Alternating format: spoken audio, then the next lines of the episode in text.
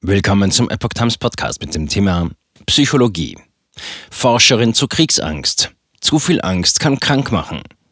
Ein Artikel von Epoch Times vom 28. März 2022. Zwei Jahre lang hat vielen Menschen Corona Angst gemacht. Nun kommt ein Krieg in Europa dazu. Eine Forscherin erklärt, warum zu viel Angst krank machen kann und was sich dagegen tun lässt. Erst Corona, nun Krieg. Zu lange anhaltende Angst kann einer Neurowissenschaftlerin zufolge krank machen. Angst an sich sei völlig normal und der Körper könne damit umgehen, wenn sie wieder vorbeigehe.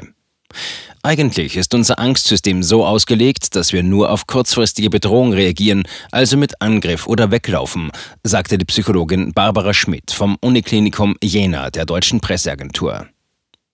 Weglaufen nicht möglich. Das Problem sei aber, dass Pandemie und Krieg lang anhaltende Situationen seien, in denen Angreifen oder Weglaufen nicht möglich sei. Und wenn das sehr lange anhält, diese Zustände, dann kann das eben tatsächlich krank machen. Es werde zu viel Cortisol ausgeschüttet, wodurch etwa das Immunsystem geschwächt werden könne. Langfristige Stressreaktionen seien ungesund für den Körper.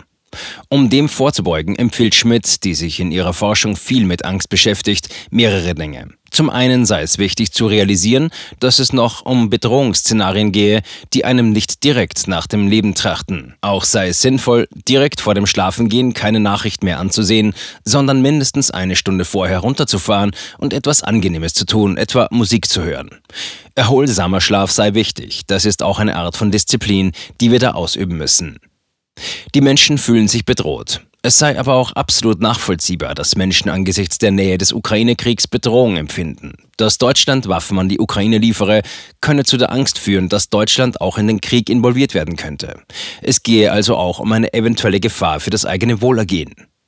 Darum ist es auch völlig normal, da Angst zu haben. Die Sache ist eben, dass wir jetzt im Moment nichts akut tun können. Es sei also wichtig, sich zu informieren, aber sich nicht zu stark zu stressen. Einigen Menschen helfe auch, ins Handeln zu kommen, etwa bei der Ankunft von Flüchtlingen zu helfen oder Hilfstransporte zu organisieren.